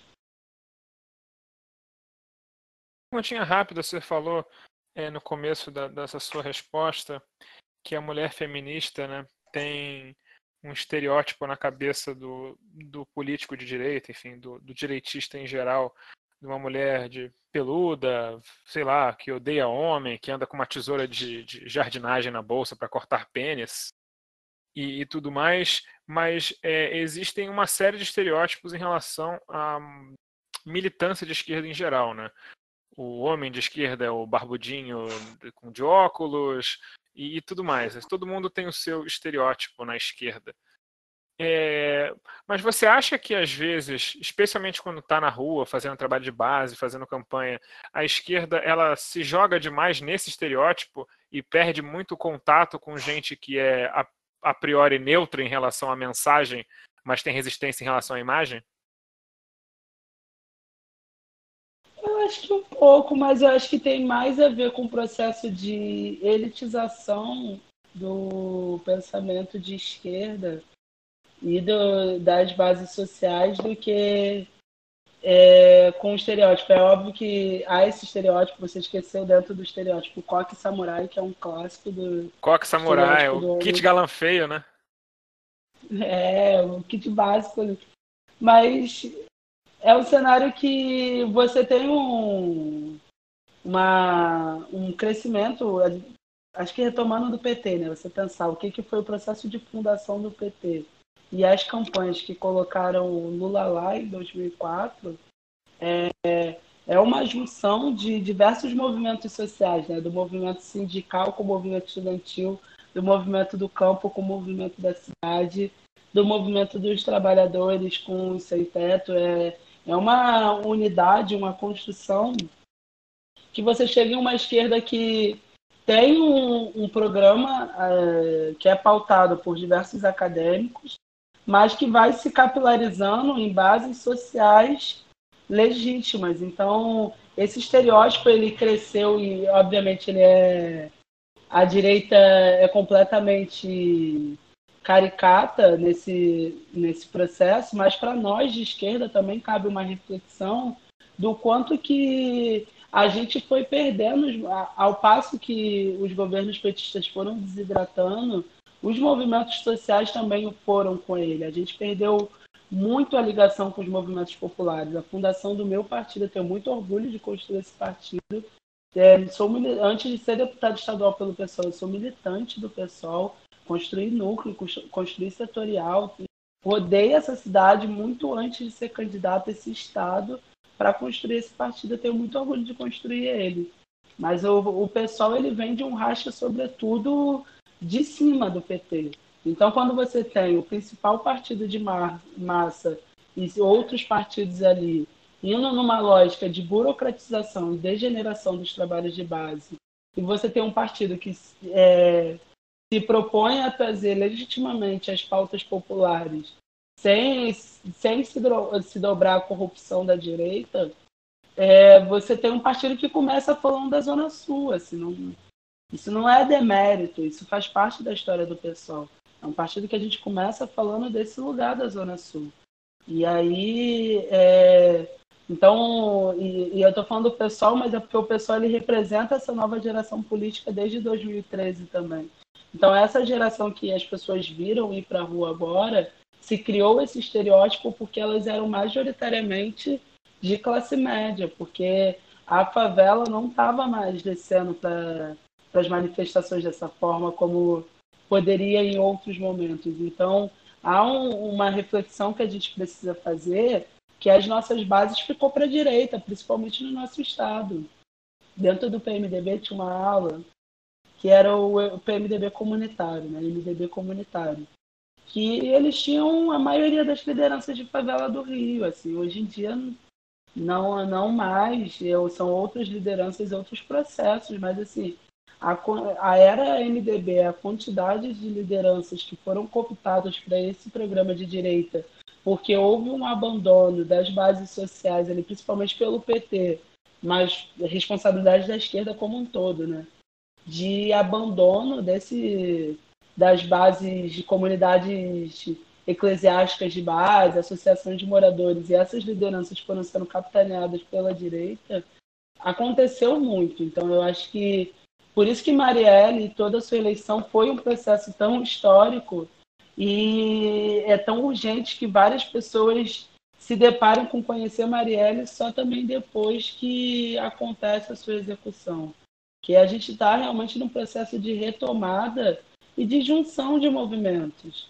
A gente está falando de uma origem de tradições diferentes, assim, não vou também alongar muito, mas a gente podia fazer uma reflexão que a gente está falando de movimentos que começaram como um movimento de negros em prol da liberdade e 100 anos depois eles têm 100, 200 anos depois eles têm um movimento de trabalhadores imigrantes em prol de direitos. Esses são movimentos de trabalhadores do nosso país, mas que ao longo da história um acontece sobre o outro. Os imigrantes que para cá vieram, que viraram funcionário público, que abriram suas empresas e que hoje são donos dos seus próprios negócios, que não são exatamente donos dos meios de produção, mas que têm uma vida de classe média estável, a experiência de luta de classe dessas pessoas é diferente da experiência daqueles que já estavam aqui antes e foram escravizados. Então a gente vai a gente pode começar de lá até chegar no MDB comunitário, como eu falei. Mas é só um resumo para a gente também se perceber que esquerda ela não é feita necessariamente pela pauta do Messias. O, o, capital do Marx ele não é a Bíblia, ele não é o Corão, ele não é a verdade, a fé, o milagre. Quem trabalha com dogmas é a esquerda. A gente trabalha com dialética e praxe revolucionária. Então a esquerda ela precisa, nós todos de esquerda, precisamos conseguir fazer esse processo de autocrítica e conseguir colocar à frente a construção desse processo as pessoas que, ao longo da história desse país, ficaram em segundo plano. Então, isso também é ser de esquerda. Não dá para a gente. É, o que falta para o favelado não votar no político de direita, ao invés de esquerda, não é um grande político ir lá e falar para ele a verdade do Estado de cima a baixo é construção cotidiana e diária. O político de direita foi lá, deu blusa no dia da eleição, no dia da, da, da votação ele volta lá e inaugura uma quadra, fica dois, três anos sem aparecer lá, mas volta de novo para a eleição. E nós, da esquerda, muitas vezes não estivemos lá. Então, é, é, uma, é uma reflexão para a gente fazer e ter esse entendimento também que a gente não esteve nessas bases sociais populares, criou-se um estereótipo sobre a nossa política e agora a gente pode reconstruir isso, não trazendo a verdade de cima para baixo para as pessoas que moram em periferias, mas conseguindo construir com elas a solução para a nossa cidade e para o nosso estado. Então, acho que é um pouco um, um, uma caricatura ingrata da direita, mas é, em alguma medida, também não vou dizer justa, né? Mas tem mérito essa caricatura. Dei essa resposta toda, fez esse, floreios e reflexões para que não fosse injusta essa minha reflexão sobre dar em, em algum nível uma uma legitimação do que é falado, né? Mas não, não legitimação, legitimação é uma palavra muito forte para isso, mas trazer algum nível de reflexão para o nosso trabalho isso. Bem como também a reflexão que faz sobre esse estereótipo do feminismo, ele está focalizado onde não dá para falar de aborto num país onde o direito à vida não está legalizado ainda, sabe? É, e não é só o direito da mãe que, em condições precárias, faz um aborto inseguro e morre. Tá, não está legalizado o direito à vida do João Pedro, do João Vitor, de tantos outros, né? Do Marcos Vinícius, da Maria Eduarda. E aí a gente pode falar tantos outros aqui. Então, no país que mata jovens, você falar que a principal pauta das, das mulheres trazer o debate de que é a pauta do aborto, é, mas você vai ter que explicar isso muito, porque para mulher que é mãe vítima de violência do Estado, como é que você vai dizer para ela que perdeu o filho que o, o, ela poderia, se ela tivesse tido a opção por o aborto, a vida dela seria totalmente diferente, talvez é, é loucura, sabe? Então é, essa caricatura ela acaba também se a gente for um pouquinho maduro e um pouquinho responsável com o momento histórico que a gente vive, a gente também vai fazer uma reflexão sobre essas caricaturas. Refletir sobre essas caricaturas me faz construir proposições legislativas como essa do assédio que a gente debateu aqui, que é uma proposição que não que é difícil para a extrema direita encostar na caricatura deles. Eles só não conseguem encostar porque para construir nossos projetos, nossas proposições, eu faço o cruzamento de raça, classe e gênero, entendendo que classe é categoria social e gênero e raça é definição desse processo, né? Então, são características que elas se mesclam. Você só tem a, a condição de classe justificada pela raça e pelo gênero. Então, a gente precisa enfrentar essas esferas, bem como o debate da sexualidade dos LGBTs, como uma única coisa só. Não existe, não deveria existir né, frentes identitárias e elas serem versus o debate de classe. Que existe é luta de classes, como sempre existiu, como Marx diria, a história do mundo é a história da luta de classes. Luta de classes que sempre existiu e que agora se utiliza dos marcadores de raça, de gênero, de sexualidade para perpetuar a sua diferenciação.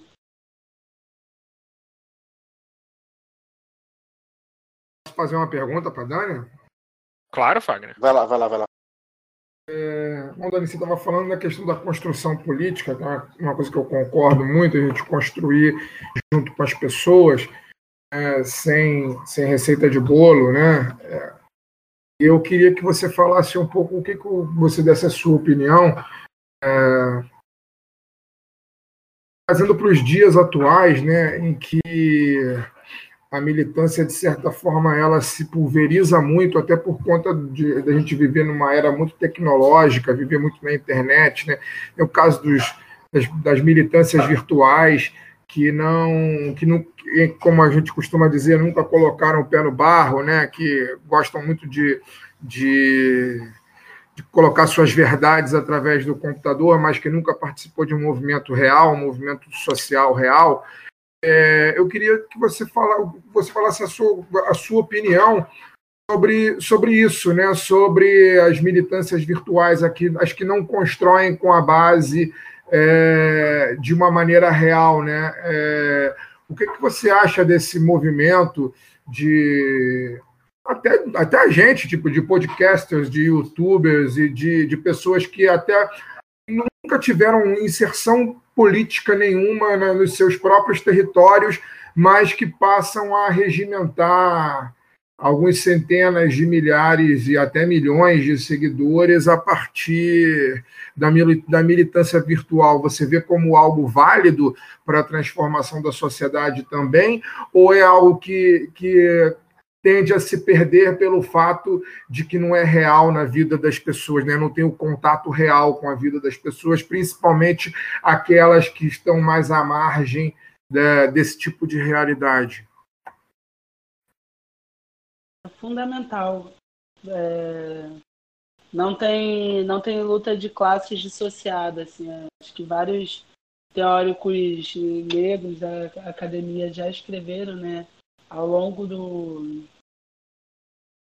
da história e dentro do, dos Estados Unidos, né, Angela Davis trazia muito isso, que não basta é, não basta o negro para lutar contra o racismo, né? É preciso do, branco e é preciso que o branco adote práticas antirracistas. Então você não tem como romper com as estruturas raciais se você não tiver, ainda mais num país miscigenado e tão diversificado quanto o Brasil, se você não tiver um projeto de nação que corresponda, né, que unifique esses fatores. Então, é, acredito que todas as pessoas, a gente trabalhando em rede, todas as pessoas são fundamentais. As pessoas elas precisam estar do, do seu lugar e denunciar. A gente, os negros do, do Brasil, eles precisam da classe média branca denunciando do seu lugar, inclusive do seu lugar muitas vezes de privilégio de segurança, para fazer as denúncias. Então, é, se você atua na, na mídia como você pode ter uma atuação na mídia que dê visibilidade a essas pessoas? Se você é engenheiro, como você pode fazer o processo de edificar a cidade de um modo que seja uma cidade mais integrada possível? Se você é um economista, como você pensa na, na microeconomia, na economia do território, em detrimento da economia financeira? Então, eu acho que da onde se está, sempre se pode fazer algo e se deve fazer algo. Porque, como diria mesmo Martin Luther King, né? O que, no, o que no, nos incomoda não é não é o grito dos maus, né? mas o silêncio dos bons. Então, se você olha e vê uma situação racista e aquilo de alguma forma te desperta empatia te indigna sobre o que o está acontecendo, você precisa e deve se posicionar. Até porque muitas vezes as pessoas. É, é, e aí quando você vai numa, numa análise mais subjetiva, né, as pessoas elas vão sofrer é, racismo, será mais violento quanto mais so, solitária e vulnerabilizada ela estiver. Né? Então, as cenas mais bárbaras talvez só tenha ali do lado daquela pessoa negra alguma pessoa branca que possa ter uma postura antirracista. Eu estou dividindo dessa forma para a gente ter uma, uma materialização do que eu estou falando, mas na prática eu acho que não se divide assim. As famílias brasileiras não se dividem tão bem assim. O processo de democracia racial e miscigenação no Brasil não, não tem como hoje a gente dividir somente de uma coisa de outra. E por isso que o primeiro argumento racista é a ideia de que eu tenho um amigo negro, eu namorei uma pessoa negra, eu, meu pai é negro, minha mãe é negra, porque de fato isso demonstra né, o quanto que a democracia racial existe aqui no Brasil. Então eu acho que todo mundo pode fazer alguma coisa de algum lugar. Agora, o que eu acho também é que é, o que você tem que fazer tem que ter mais impacto para outras pessoas do que para o seu ego. Esse é o meu parâmetro, para que a gente é, estabeleça não juízo de valor, mas é, consiga realmente falar para mais de nós mesmos. Eu venho de uma geração, né, sou da, dessa geração jovem, como eu falei, da pós-redemocratização, governos petistas, e a minha geração, eu vejo que a gente tem uma urgência muito grande e uma opinião muito forte. E a gente confunde opinião com posicionamento político muitas vezes. Então, não adianta você ter a opinião mais revolucionária se a sua opinião só agrega você mesmo. A sua opinião ela tem que ser capaz de impactar outras pessoas. Então, o que é a única coisa que a gente não pode, você pode fazer qualquer coisa de qualquer lugar da sociedade que você esteja para que ela seja mais justa para ter práticas antirracistas e antimachistas. Você só não pode fazer isso para ter o retorno para si só e não para um retorno coletivo, não para um retorno amplo e generalizado. Então, acho que esses são parâmetros que eu, pelo menos, coloco na minha cabeça para entender que eu preciso atuar em rede. Eu, como deputado estadual, preciso me relacionar com a arte, preciso me relacionar com quem está na mídia, preciso me relacionar com a academia, preciso me relacionar com os movimentos sociais. Então, o que falta muitas vezes é abrir o protagonismo para a gente ouvir quem tem a vivência sobre aquilo. Eu não, não acho que o lugar de fala é a melhor definição para a gente conseguir construir o espaço de escuta das pessoas mais vulnerabilizadas. Eu não acho que isso determina. Não acho, por exemplo, que para falar sobre a vida em favelas, apenas favelados podem falar.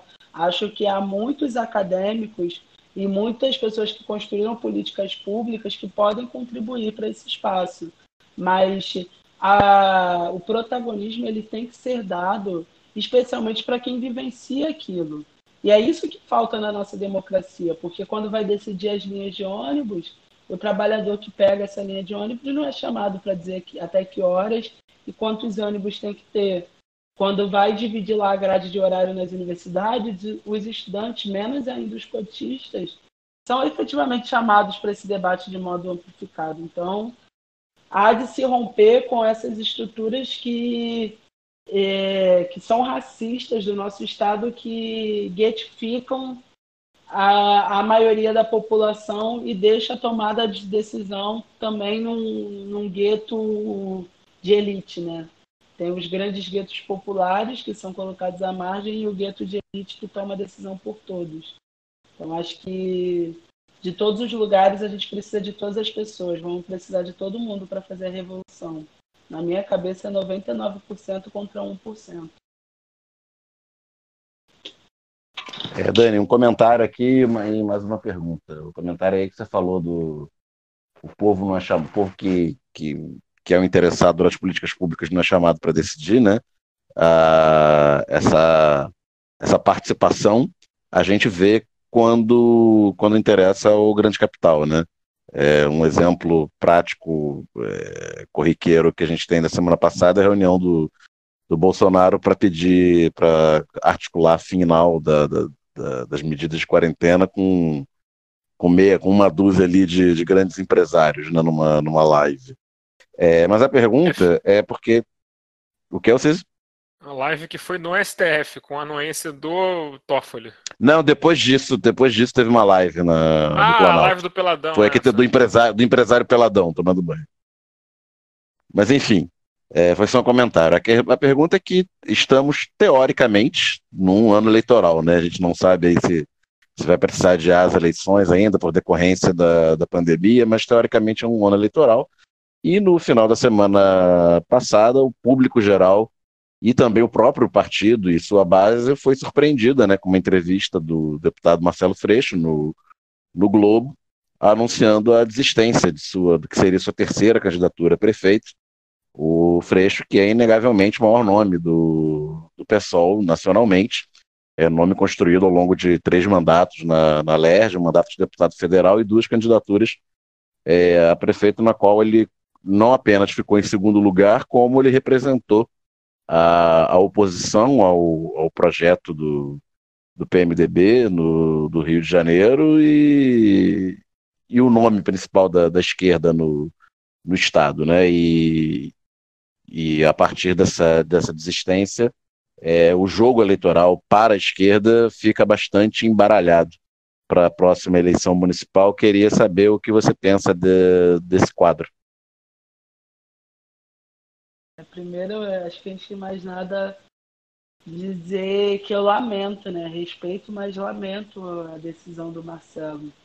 Seja hoje como parlamentar e uma das dirigentes partidárias que entende a, a responsabilidade e desafio que a gente tem para o próximo período, seja como aquela jovem militante que conhece, se encanta pelo pessoal com a campanha a prefeito do Marcelo de 2012. Assim. E tem muito e a história de militância, principalmente dentro do pessoal, ela está muito ligada às pautas que o mandato do Freixo tocou, tocou por muitos anos e que as suas candidaturas também tocaram.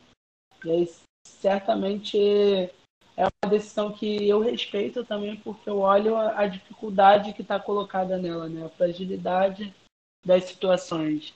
É, hoje o Marcelo ele protagoniza uma importante batalha na Câmara Federal que consegue ali rivalizar diretamente com o Bolsonaro. E aí a gente não está falando de um governo de direita somente. A gente está falando de um governo que ameaça as estruturas democráticas do nosso país. Que a gente está vendo hoje com as denúncias do empresário lá, Paulo Marinho, o Sérgio Moro, interferência na PF, é, são, são situações já que fragilizam né, o, o Bolsonaro ali no poder, mas a gente vê cada vez mais ele avançando na ideia totalitária do Estado, seja quando ele troca os ministros e diz que o ministro ideal deveria ser ele, seja quando ele coloca em meio à pandemia um exército, as Forças Armadas para produzir em massa comprimidos de cloroquina com a desculpa canalha de que se todo mundo tomar cloroquina, todo mundo pode voltar a trabalhar normal, como se a cloro... vendendo a cloroquina, como se a cloroquina fosse a cura, o que não é, é um dos medicamentos que, po... que, são... que podem ser utilizados para os sintomas do coronavírus, que podem trazer melhorias, mas que também não, é um mecanismo que ainda está em estudos do que tange o coronavírus, o tratamento do coronavírus, e Bolsonaro coloca o exército para produzir em massa, é, tenta mudar a bula do remédio, é, oficializa o, o, protocolo de atendimento de coronavírus, colocando é, a, o receituário de cloroquina para 100% dos casos, e agora quer colocar o exército para distribuir essa, esse comprimido. Então, veja só, Bolsonaro não só defende e verbaliza nas suas coletivas de imprensa uma linha antidemocrática que ele tenta enganar a população dizendo que é só uma gripezinha e tudo pode continuar normal. Bolsonaro ele demonstra para as pessoas com essas, com essas atuações o quanto que a nossa democracia está em risco. Então, Marcelo olha para o cenário que ele tem ali na Câmara e se vê fundamental, exatamente pelo que você comentou, pelo tamanho dele, pela projeção, pela história, várias das batalhas que a gente conseguiu travar ali na Câmara, a retirada do excludente de ilicitude do pacote anticrime, é, a mudança da redação em vários pontos da reforma da Previdência, que suavizavam, né, não só retomava o BAP, é, benefício continuado, como também retomou ali algumas categorias, até a luta hoje, que foi a aprovação da renda básica emergencial. Então, Marcelo é, é, um quadro político, acho que não só do PSOL, mas da esquerda brasileira. E, e o trabalho que ele tem feito lá na Câmara Federal é do tamanho dessa história e desse trabalho que não só ele, mas muitos pessoalistas construíram até aqui. E certamente olhar para isso e olhar para a Prefeitura do Rio de Janeiro, que a gente sabe que o que está em jogo nessa eleição não é só a o cargo executivo da cidade do Rio de Janeiro. A gente sabe que está em jogo a própria democracia, a gente conseguir é, enxugar, né, desidratar o fascismo, derrotar Bolsonaro nas eleições municipais e seus candidatos e trazer projetos do campo progressista, em especial de esquerda, para para a vitória eleitoral e em capitais importantes como o Rio de Janeiro era fundamental também. O Marcelo, acho que mais do que eu mesmo, ele sabe com certeza do tamanho que era essa, essa tarefa e da, da importância dela para a conjuntura nacional. E aí eu acho que o pesar essas duas tarefas é muito difícil, eu não consigo nem me imaginar nessa situação. E acredito que não deve ter sido fácil para o Marcelo decidir. Ele junta alguns elementos e o elemento central que ele coloca para essa desistência, para além da, da questão da, da própria segurança, da segurança da família, mas ele coloca ali a necessidade de construções de frente amplas de resistência ao fascismo. E esse ele coloca como marcador fundamental que fez ele, na balança, decidir pelo Congresso em detrimento da candidatura à Prefeitura do Rio de Janeiro.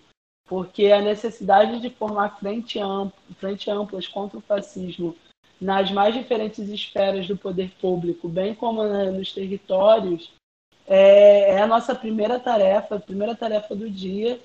E o Marcelo se viu mais fundamental, mais, mais importante, contribuindo mais para essa tarefa hoje no Congresso. reitero, acho que é uma decisão difícil. Eu não necessariamente concordo com essa decisão do Marcelo, mas acima de tudo eu entendo e respeito o que ele está fazendo e, e também consigo ver o lado que a gente vai conseguir construir com isso, que não a gente não está perdendo o Marcelo na prefeitura. A gente está ganhando o Marcelo na Batalha Nacional.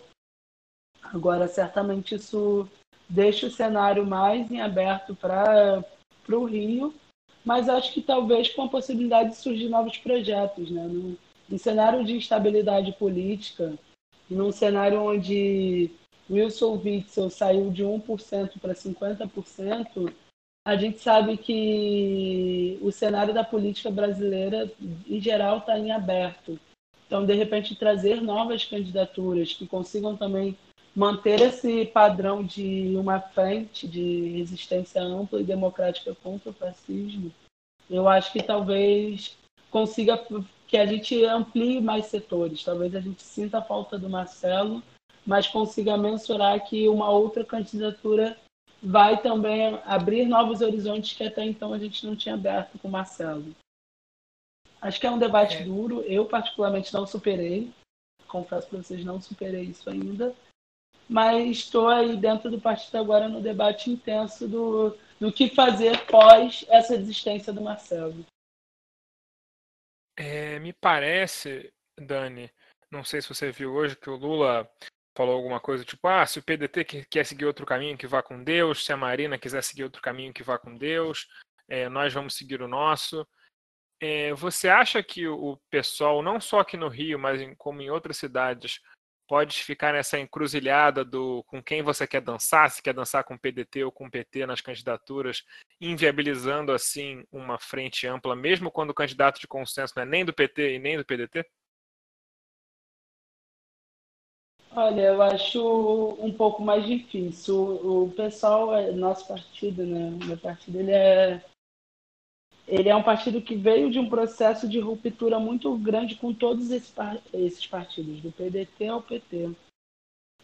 E quando eles ainda estavam ali né, no processo de tomada do poder e a manutenção ali dos governos petistas, o pessoal foi oposição e segue mantendo aquela o que defendeu enquanto oposição do PT. Hoje, para a gente, não é um processo simples e fácil é, fazer uma aliança com qualquer um desses partidos que no passado foram para nós os principais algozes. Né? Foi durante os governos petistas que a gente teve um aumento da militarização nas favelas. Assim, a, a guerra se desenhou dramática, como a gente vê hoje, ainda nos governos petistas, que foram fundamentais para isso. A primeira intervenção militar na Maré foi ainda no governo Dilma. Então não tem como a gente não, não olhar para o passado, a gente não tem como perder essa memória. Mas o momento que a gente vive é de tanta urgência, de tanta responsabilidade, que inevitavelmente a gente precisa entender que não faz política só para nós mesmos, mas para o todo. E esse todo, o que há de melhor para fazer nesse momento é não ser sectário e conseguir construir frentes amplas democráticas de enfrentamento ao fascismo. Hoje a gente tenta conversar enquanto partido com os mais diversos partidos desse campo progressista. Aqui no Rio de Janeiro a gente tem uma dificuldade é, devido até à manutenção de candidatura própria do PDT, mas a nível nacional a gente tem tentado construir uma boa relação, tem tentado construir né, trabalho junto, mas o nosso alinhamento tem, tem se materializado prioritariamente com PT e em algum nível com PCdoB também. Eu acho que é óbvio que ainda é um cenário muito incerto. Eu estaria certamente errando aqui se eu desse qualquer questão como fechada e finalizada. Mas o cenário é onde a gente vê hoje partidos progressistas indo para uma linha mais ao centro, enquanto que o pessoal está de um lado onde a gente propõe na verdade, a radicalização dos processos é trazida mais para a esquerda. Então, nessa, nesse, nesse puxar que a gente está fazendo, trazendo mais para a esquerda, é, o PDT não tem sido um partido, bem como a rede, o PSB, que tem respondido a, a, esses, chamados, a esses chamados. O próprio protocolo de impeachment que a gente fez hoje, impeachment popular que contou com mais de sete partidos, a gente não conseguiu articular a assinatura do PDT e do PSB. Ambos partidos, que verdade seja dita, muito justa, já protocolaram pedidos de impeachment anteriores. Mas o próprio PT e até algum, alguns parlamentares do pessoal também protocolaram. E aí a ideia de protocolar esse, a diferença desse para os outros 29, é, é, a tentativa de aglutinar um, processo de impeachment popular que venha desde as, da base social até as grandes lideranças políticas. Então, é um partido que tenta contar com movimentos sociais, um impeachment, né? com movimentos sociais, com outros partidos, com figuras da sociedade civil no geral. E eu acho que a construção desse impeachment a gente ainda está tentando trazer para a construção do dia a dia esses partidos, mas hoje por hoje o cenário é que há muito mais alinhamento e, e tratativa com partidos como o PT e PCdoB do que outros partidos do campo progressista, mas certamente a gente está aí ainda com um cenário muito em aberto para 2020. O debate de candidato de prefeitura, de Debate de eleição municipal para 2020. A gente ainda está com ele bastante em aberto, até porque não se sabe se a eleição vai se manter em outubro e, é o que tudo indica, ela vai estar adiada para dezembro. Né? O Maia já aceitou o primeiro de adiamento das eleições ali e o debate está em tramitação no Congresso. Bom, esse foi o Lado B do Rio número 149. Lembrando que o Lado B do Rio está em todas as redes sociais. Acesse youtube.com/barra Lado B do Rio e assista as lives que fizemos nessas últimas semanas. A de quarta-feira foi com a Tainá de Paula e a Lana de Holanda. Acesse também nosso site ladobdorio.com.br, que temos sempre textos novos. Agradecemos a presença virtual de Dani Monteiro. Muito obrigado, Dani. É, alguma consideração final? O jabá das suas redes aí para quem quiser te seguir. É isso aí. Acho que só agradecer o convite também de vocês. Gostei bastante do nosso debate, consegui trazer bastante coisas. Fico muito feliz. Já, já fico aí à disposição para outros convites, porque a gente debateu bastante, mas ainda certamente há muito que debater. E dizer aí para a galera que acompanha o lado B, para também acompanhar o lado B da política na Alerj, acompanhando meu mandato e as redes sociais.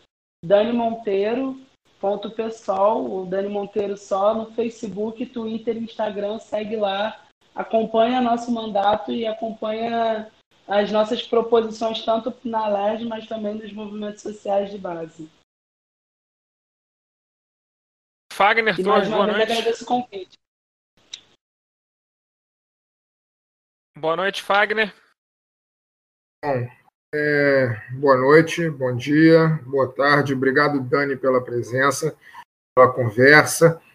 Eu confesso que estou cansado. É, eu falei pouco nesse programa, eu perguntei pouco nesse programa, porque eu realmente é, me sentindo avalanchado pela, pelo momento atual, por tudo que está acontecendo, pela, pelas notícias ruins notícias da pandemia as notícias genocídio do Estado brasileiro.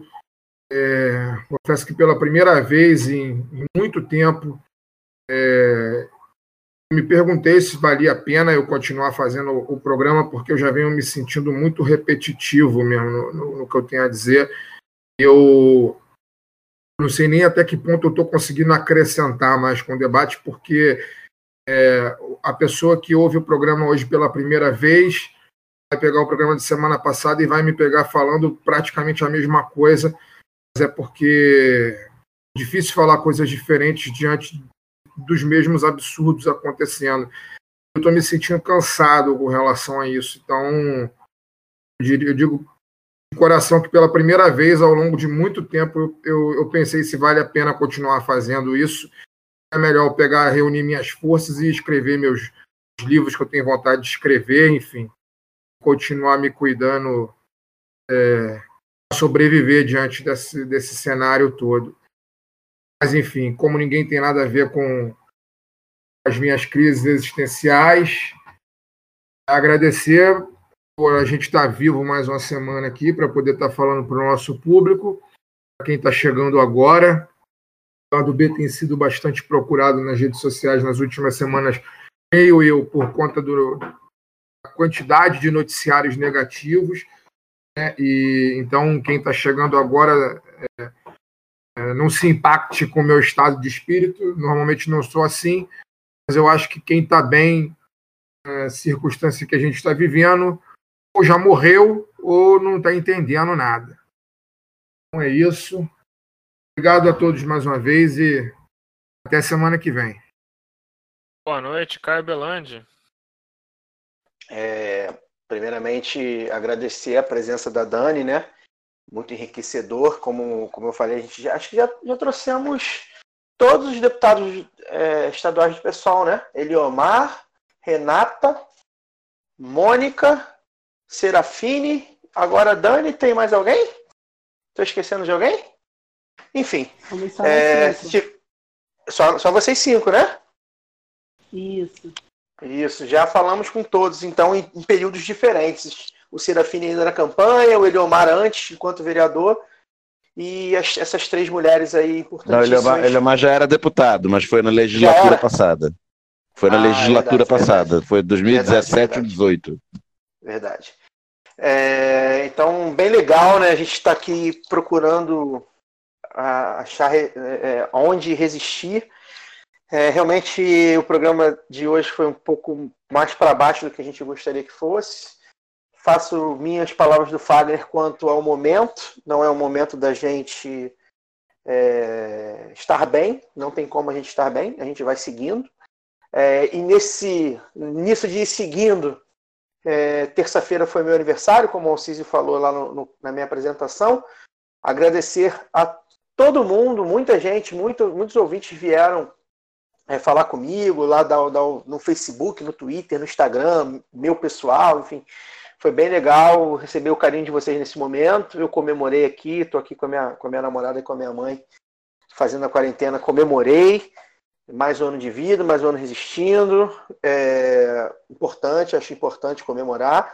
Agradecer especialmente a Helena. A Helena foi, cara, a Helena foi, sei lá, acho que foi minha, minha vida, ganhei uma vida aí. A Helena é filha do Luiz, Gabriel, do, do Luiz Gabriel, que é um ouvinte nosso, e ela gravou um vídeo, ele gravou um vídeo dela me dando parabéns, cara, e aquilo me fez chorar, né? Eu que eu que não choro tanto assim, na terça-feira me peguei chorando bastante, porque era meu aniversário, já tinha tomado um esquisinho já mais, e a Helena me fez, nossa, chorar muito. Então, Helena, muito obrigado é, por você, pelas crianças, pelas, pelos mais jovens, que a gente luta por uma sociedade um pouco melhor. É, faz o lado B valer a pena, pessoas como você, como o Luiz Gabriel, todos os ouvintes. Então, muito obrigado. E queria dizer só também para finalizar, para não deixar aí a, a emoção tomar conta, fazer também passar um pouco de raiva, né? Dizer que, infelizmente, o clube de reaças do Flamengo, o clube que eu me orgulho em torcer, é, opta, através da- do seu presidente Rodolfo Landim e demais é, dirigentes, a ser o clube símbolo do regime Jair Bolsonaro. É, eu vou escrever sobre isso, talvez fale sobre isso até depois, coloque as ideias mais centralizadas na semana que vem, mas é isso, né? A gente resiste, a gente resiste aqui, o Flamengo da gente, do qual me orgulho muito, resiste.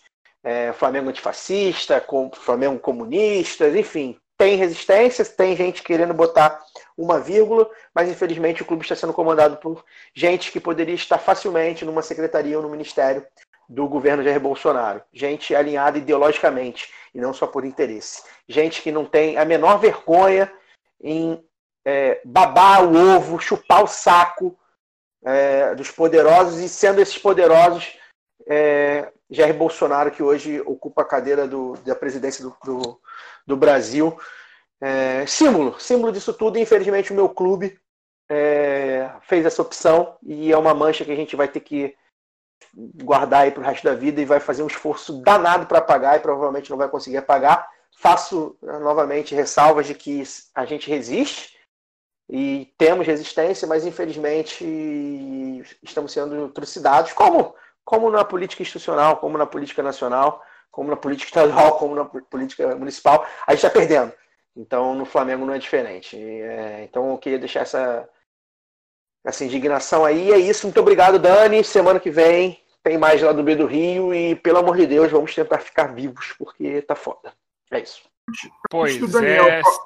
Semana que vem tem falar, mais. Não, brincando. Daniel, boa noite. Antes do Daniel falar, posso só fazer um adendozinho pequeno? Juro que é pequeno. Fala, Fagner, fala. É, porque eu acho que não pode passar batido o número. A, a, gente a gente não falou aqui, a gente vem falando sobre tudo, óbvio, mas é, tem tanta coisa que não dá para poder falar tudo, mas a gente falou muita coisa e isso a gente não falou. Hoje, especificamente hoje, quinta-feira, 21 de maio de 2020, foi, foram, cento, foram 1.188 vidas brasileiras perdidas para o coronavírus sem nenhuma demonstração de solidariedade, é, nem do, das lideranças, isso eu nem espero mais, enfim.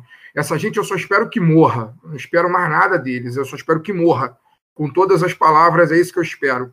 Que Jair Bolsonaro, sua família, seus ministros, todos morram.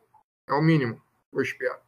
É, mas nenhuma solidariedade humana, coletiva, brasileiro essas pessoas que morreram no dia de hoje, no dia 21 de maio de 2020. O que me leva a crer, não estou errado quando afirmo, por mais que exista uma, uma visão romanceada desse país, de que somos um país de gente boa, de gente acolhedora e etc. Não, não, não, muito dizer, mas nem um povo nós somos. Nós somos um amontoado de gente que não faz a menor ideia do que faz no mundo, não faz a menor ideia do seu próprio lugar no mundo. Quando 1.188 pessoas morrem, a, a grande maioria dessas mortes, absolutamente evitáveis, morrem e nada acontece, é como se fosse um dia normal, né? Como diz a música do, do, do, do, Gilberto Gil, né? A gente continua na nossa sala de, de jantar acostumados a nascer e morrer, só me leva a crer que isso aqui nem um povo é. O Brasil ainda. Talvez um dia a gente chegue lá e isso aqui pode ser considerado um país e nós possamos ser considerados um povo. A gente é tudo, menos isso. Hoje eu diria que o, Brasil, o brasileiro é um, um amontoado de gente que não sabe sequer seu lugar no mundo. Vai lá, Daniel. Obrigado, Dani, pela presença virtual, que é o que dá nessa, nesse momento atual. É, faço cor aí na, nas críticas do Caio ao posicionamento lamentável do institucional do Flamengo, de nesse momento querer, enquanto morrem 1.200 pessoas por dia, querendo voltar a treinamento, como se a moderna estrutura montada no ninho do urubu para prever a entrada de pessoas, de jogadores contaminados, etc. Que ah, todo mundo vai de carro, eles são privilegiados, é, como se não tivesse todo um pessoal de apoio, né? O cara que cuida do gramado, o porteiro que tem que ir de ônibus para lá e tem que se expor. E fora o sinal que isso dá aos milhões de torcedores do, do clube Brasil afora de que se o Flamengo está tá voltando a, a, treinar é porque tem algum grau de normalidade né, no, no, país, então também a gente também pode retomar as nossas rotinas normalmente, é, enquanto o número de contaminados de morte pelo, pelo coronavírus continua crescendo exponencialmente. É, mas enfim, é, não me alongando mais, boa noite. Eu reforço o agradecimento a Dani, agradeço ao ouvinte pela audiência e estaremos aqui na semana que vem com o lado B do Rio 150, que é um puta número redondo. ZYB 1177 Rio de Janeiro. Você ouviu Lado B do Rio, mais uma produção da Central 3. estamos encerrando por hoje. Boa noite e até a próxima.